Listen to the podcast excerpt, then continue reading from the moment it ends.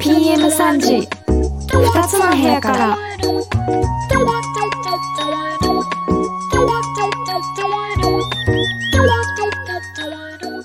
はじめましてこんにちは4月2日日曜日始まりました PM3 時2つの部屋からこの番組は音楽雑談番組です。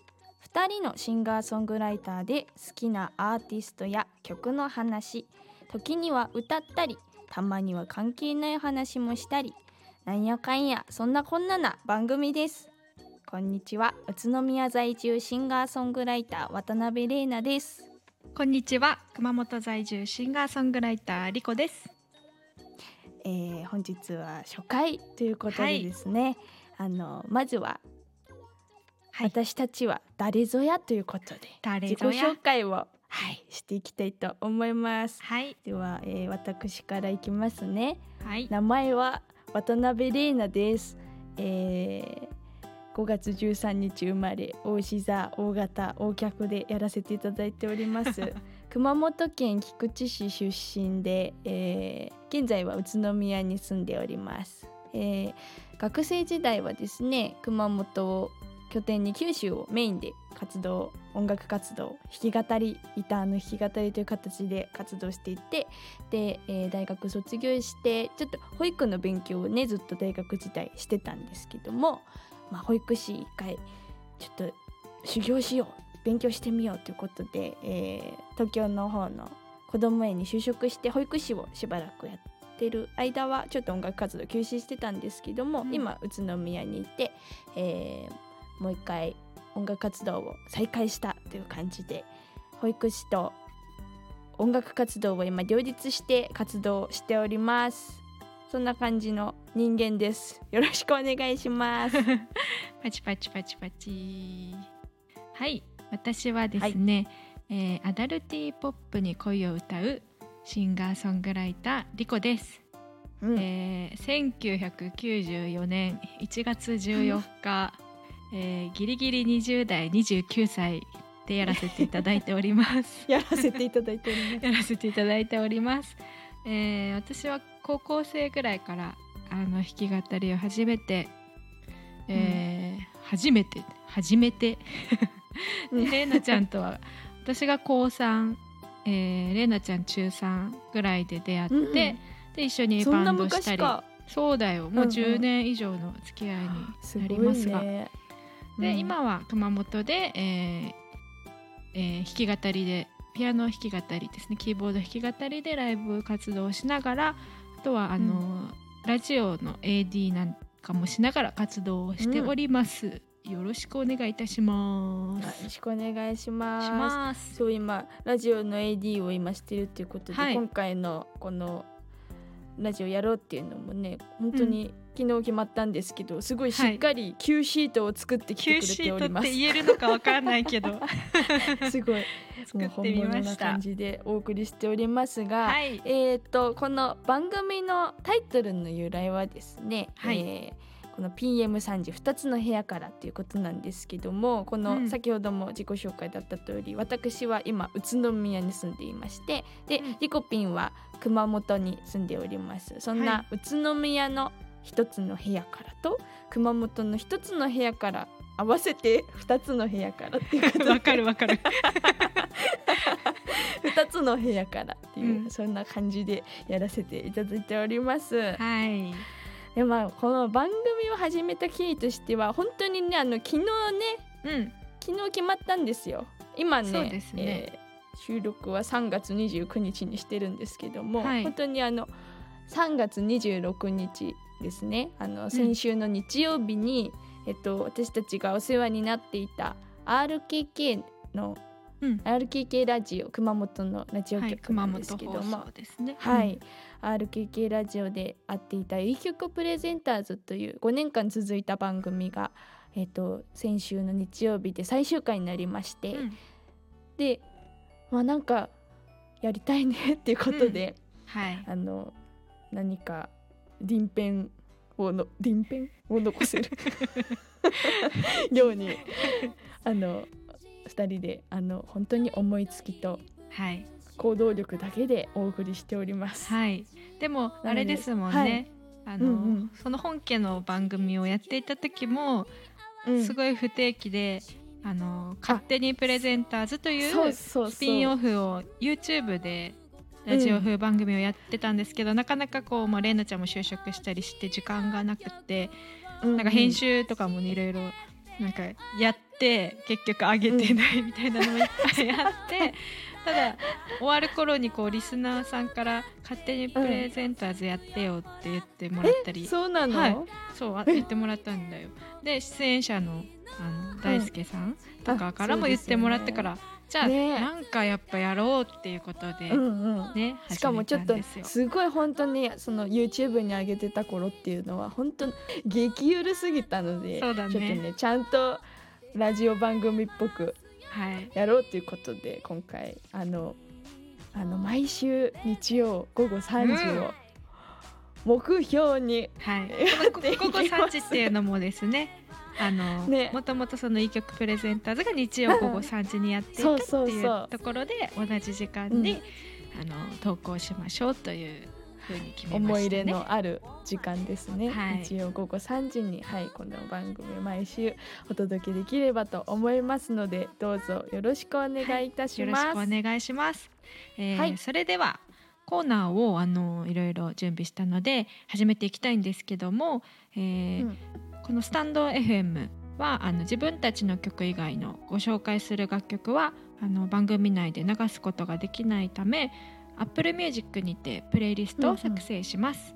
えーはいプレイリストは概要欄の URL からアクセスできますのでぜひ聞いてみてください。うんえー番組へのコメントメッセージもお待ちしていますお待ちしております。勝手にプレゼンターズ。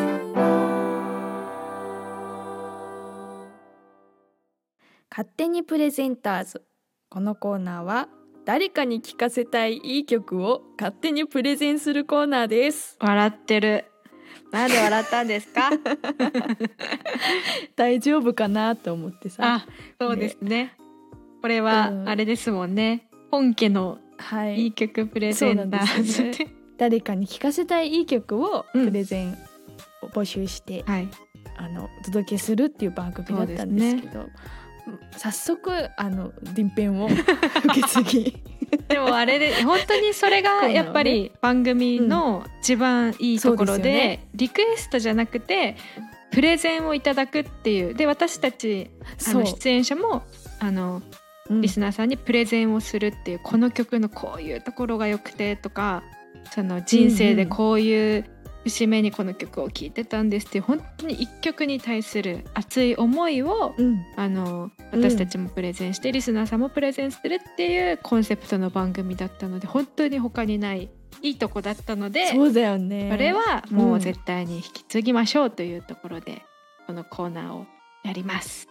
なので勝手にプレゼンターズといはい。う名前でコーナーをお送りしていきたいと思います、はい。すごいね本当素敵だよね、うん。こう自分の好きなだけで紹介できる本っていう。当だよ。すごいよ。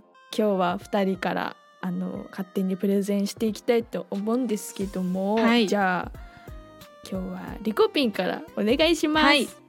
あのこの曲今日最初にプレゼンする曲なんですけど、私、勝手にプレゼンターズあの2人でやってた方でもしかしたらうんうん紹介したかなっていうのと、あまあ本家でやったかな本って思ったんですけど、それでももう一回うんプレゼンしたいぐらいいい曲です。熱いですね。熱いです。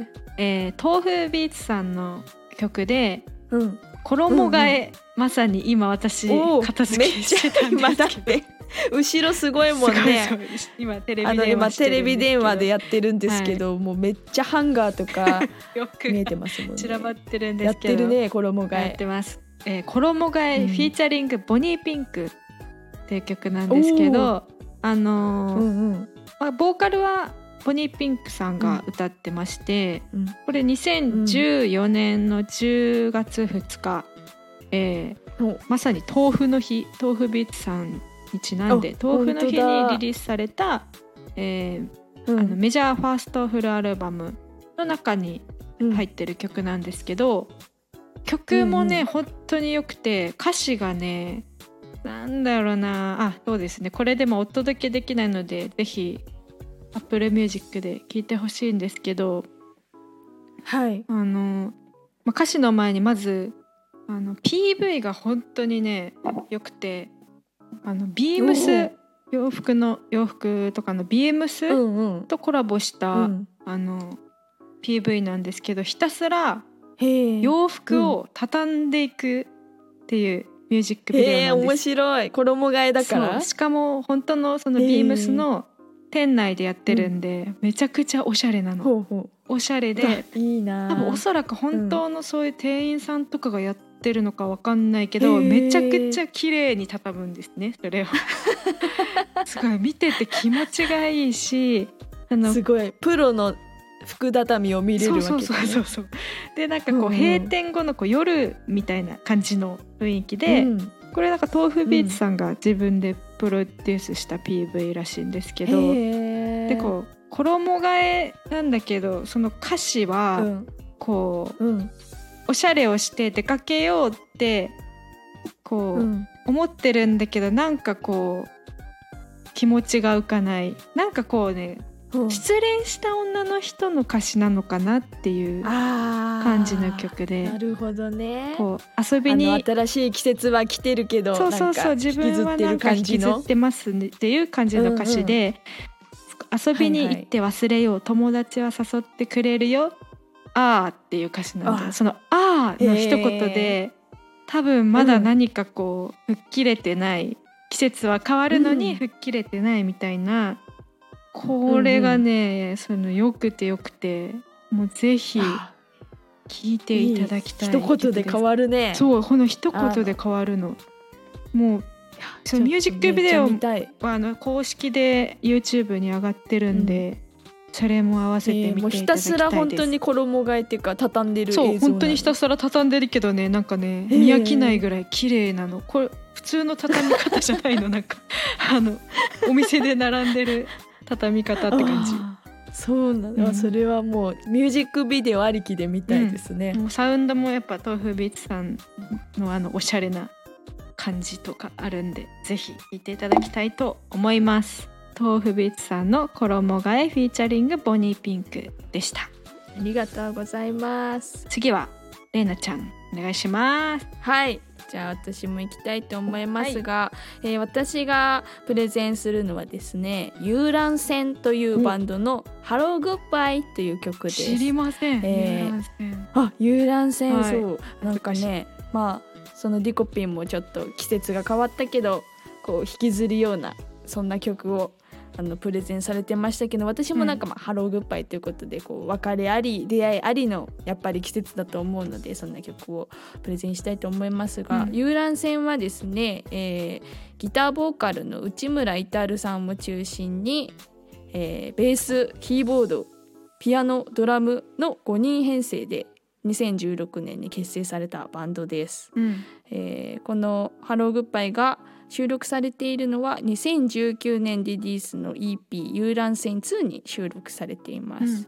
あの遊覧船っていうこうバンドなんですけどこう、今流行りのおしゃれなシティポップとかこうロックバンドとかいうこのなかなかいないスタイルなんですよ、そこには当てはまらなくて、はいはいはい。なんというかこう歌謡曲バンドって言いますか、えー、あでもそれうともまた違くて歌謡曲の匂い昭和の匂いを感じるけど、なん。だ、なだけどおしゃれなんですうんよね、なんか。えーでもシティポップによらないですごいなんか懐かしい昭和の感じを感じながら令和感も感じるようなバンドですっごいほんとセンスの塊だなっていうバンドなんですけども、このなかなかいない空気感の世界観のバンドです。ぜひあのこの時期にぴったりの曲もあるので Apple プレイリストで皆さんも聴いてみてください。えー、聞きたい。気になる声が。すごいすごいいいよ遊覧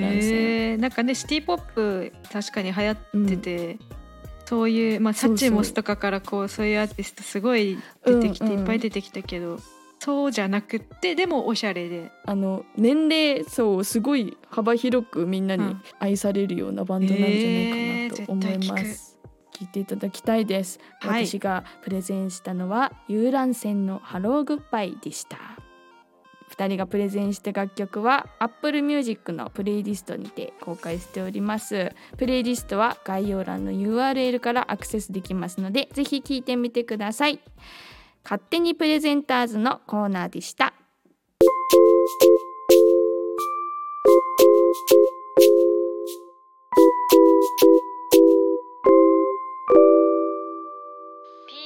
時2つの部屋から。ではこの時間からはフリートークをしていきたいと思います。はい。えーまあ2人ともうん。シンガーソングライターをしているというところで、はいまあ、どんなきっかけで音楽を始めたとかちょっと聞いてみたいなと意外とそういう話を、まあ、2人でいる時あまり音楽の話を することもそんなにないので 音楽を始めたきっかけなんかね本当に私あの家族の中で突然変異って言われるぐらい、うんそうだよね。誰も家族一人も音楽しないんですよね。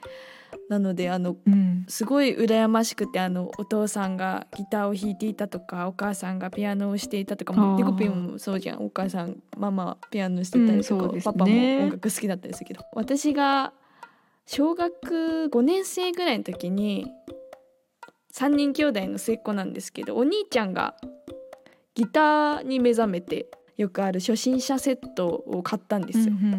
ギターのセットお年玉か何かで買って、うんでうちのお兄ちゃんは形から入るタイプなんでそのセットも買ったしこう楽譜も買ったしもう揃えるもの全部揃えてて、えー、偉いな。うんそうまあ、安いやつですようんギターも。なんだけどマジで本当にすぐに弾かなくなってそうなんだ熱しやすく冷めやすいんだね きっとね。でそれを見た私はうん。すごいもったいないなと思ったのギタうー。んもったいないもっ確かに。たいなって思って。一番初めの音楽の取っかかりはモーニング娘。なんだけど。一緒一緒一緒。あ本当、あうん一緒だよのおもちゃのラムネが入ったマイうんクうんうん、で歌って踊ってってやってたのね、うん。でそれからその j p o p とか聴いてきて音楽は好きだったのうんね、うん。だからそのギターっていうのもさすごい興味はあったわけでまあお兄ちゃんがちょうどその弾かなくなったからよしじゃあこれは私のものにしてしまおうと思って、うん。その当時小学校の図工の授業で使ってた彫刻と、うん。まあ、何か彫りたい彫りたかったから、うん。そのギターに自分のイニシャルの R を彫りまして 掘っていいものなのか。これは私のものだということでそれをお兄ちゃんのギターを自分のものにしたっていうのが本当に私が音楽を始めたきっかけでしたね。だから私は真逆というか本当うにん。やっぱ音楽にあふれたうん。両親ともバンドをしうて、んうん。ね、まあ、父はベース母はうん。ピアノ、うん。で父はあのーライブハウスで店長をしてたり、うん。で母はそこでそこにこうバンドをしに行ったりとかもうそういうききっかけ、うんうん。2人が出会うきっかけも音楽だったし、素敵、うんだから家でもずっと音楽が流れてるよううなん。家庭だったんでものにもかかわらず私は音楽をそのうん。ピアノの,、あのね、お母さんがピアノの先生なのにうん。ピアノを習わず、うんうん。1年だけちょっと習ったのかな。なんかピアノしたいってやっぱ言い始めて、うん。でもあの私は教えないからみたいな。私は教えないから私が教えてた生徒がうん。先生になったからそこに行ってみたいな感じで、うんうん。結局でも1年ぐらいで辞めちゃって、うんうん。でもやっぱりなんか漠然と音楽をするつもりでずっとうん。ちっちゃい頃から、うんうん。もうそれはなんかしますっていうなぜか。あへの気合が入っててなんかうん。うん文集とかにも音楽をするって絶対書いてるんだけど、うん。でも結局結局はあの楽器を始めたのは中学校3年生ぐらいからしかもうんうん。それこそギターを始めてあギターからなんだね。やっぱあギターそうそう、うんうん。その流行ってたのよ。そういう女子のはいはい。弾き語りみたいな。あそうだよね。ゆいとかその時期だよね、多分そうゆいとかうんうん。流行ってたからやって、でも結局やっぱり耳が慣れてるのはピアノだったのかなっていうピアノをなんかね弾き始めてって感じですね。そうなんだ。じゃあピアノ結構ちっちゃい時からやってたっていうよりは、全くあ楽譜もよ今も読めないしうん読めた方がいいんだろうけど、うんうんうん、ちっちゃい頃からそれやっておけばよかったなっては思うけど。まあでもそうなんだ。音楽に、まあ、真逆の二人うんというこ本とでね。ざいました ね。面白いまあそんな感じではい。音楽を始めて二人がまあ出会うきっかそれけなんかはまた次回。はい。話せればと思います。はい二人の音楽の始めるきっかけを聞いてもらいました。フリートークの時間でした。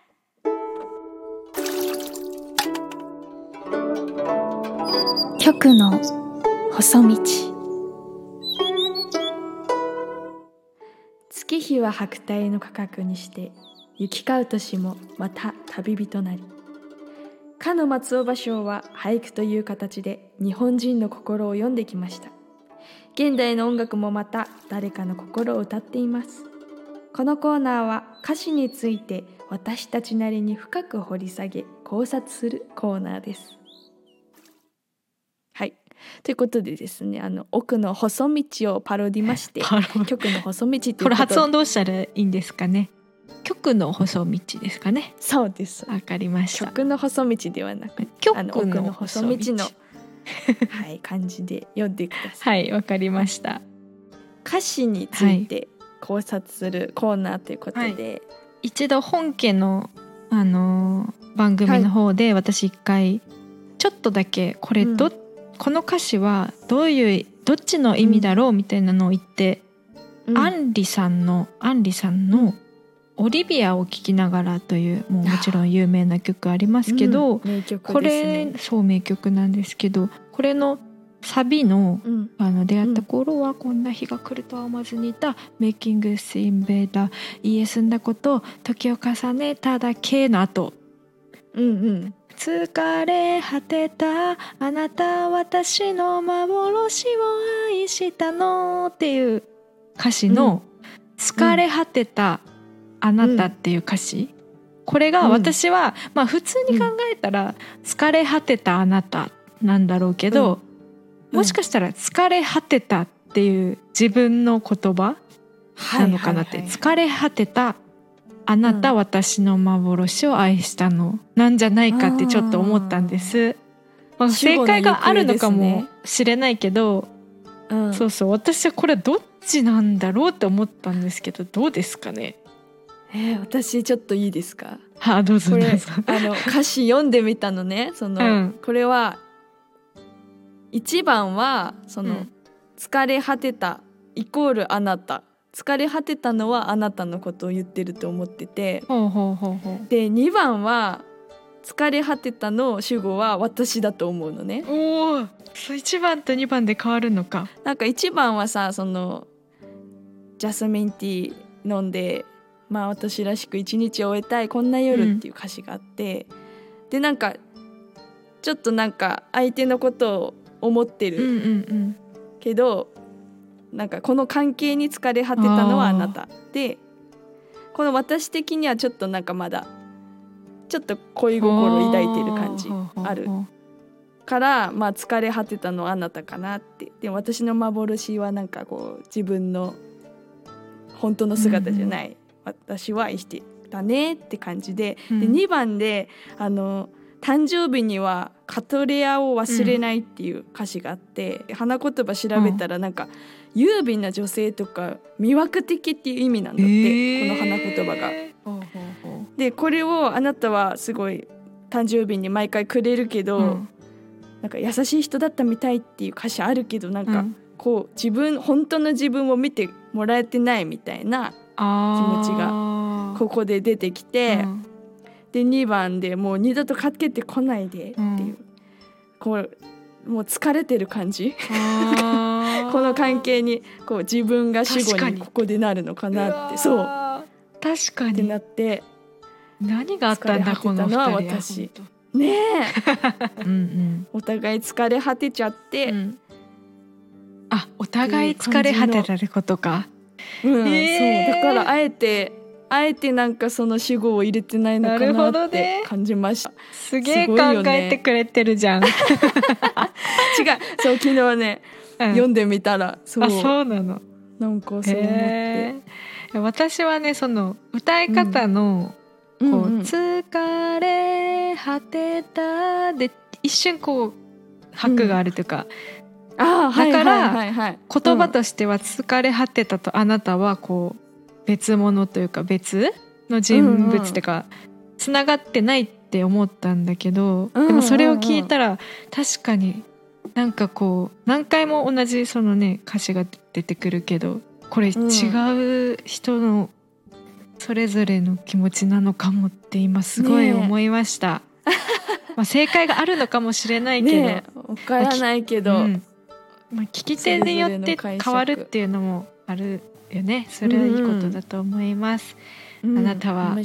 ちらをどちらがこうしっくりきましたでしょうか？なんかコメントとかで教えてもらえたら嬉しいです。はい。はい。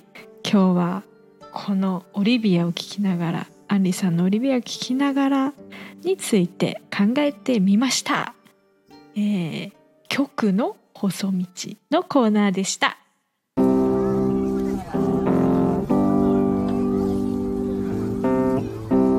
PM3 時2つの部屋から。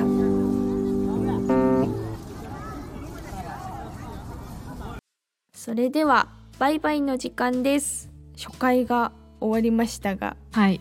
いかがだったですか？いやーなんか2人ともこう本家の方で進行をしてたわけじゃないから、もう難しいですね、甘えてましたもんね。甘えてましたもんね。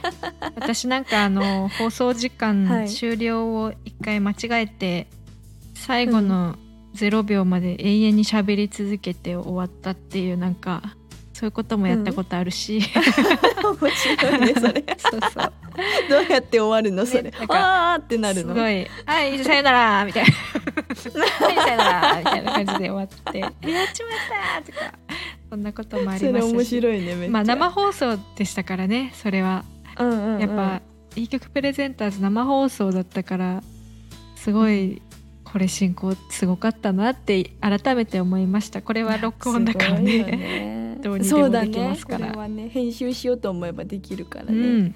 私もだっていい曲プレゼンターズはなんかはい。あのーあれですもん。1年目にパーソナリティしてたんですけど、あのラジオショッピングがあって。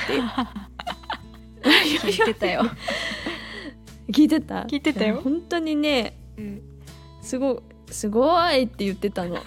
でも本当にすごいって思ってるんだけどなんか伝わらなくて、本当に表現者かっていう。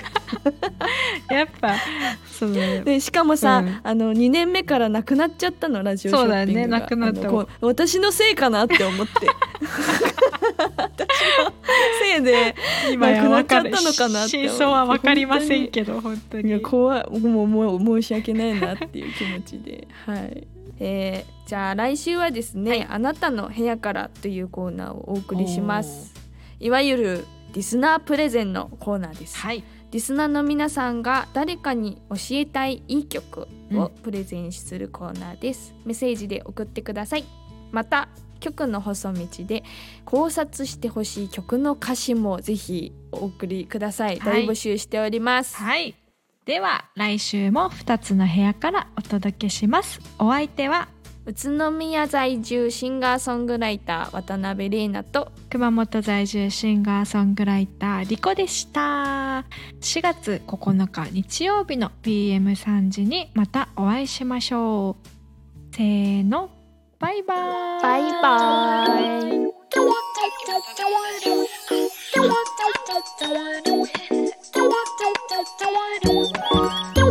PM3 時2つの部屋から「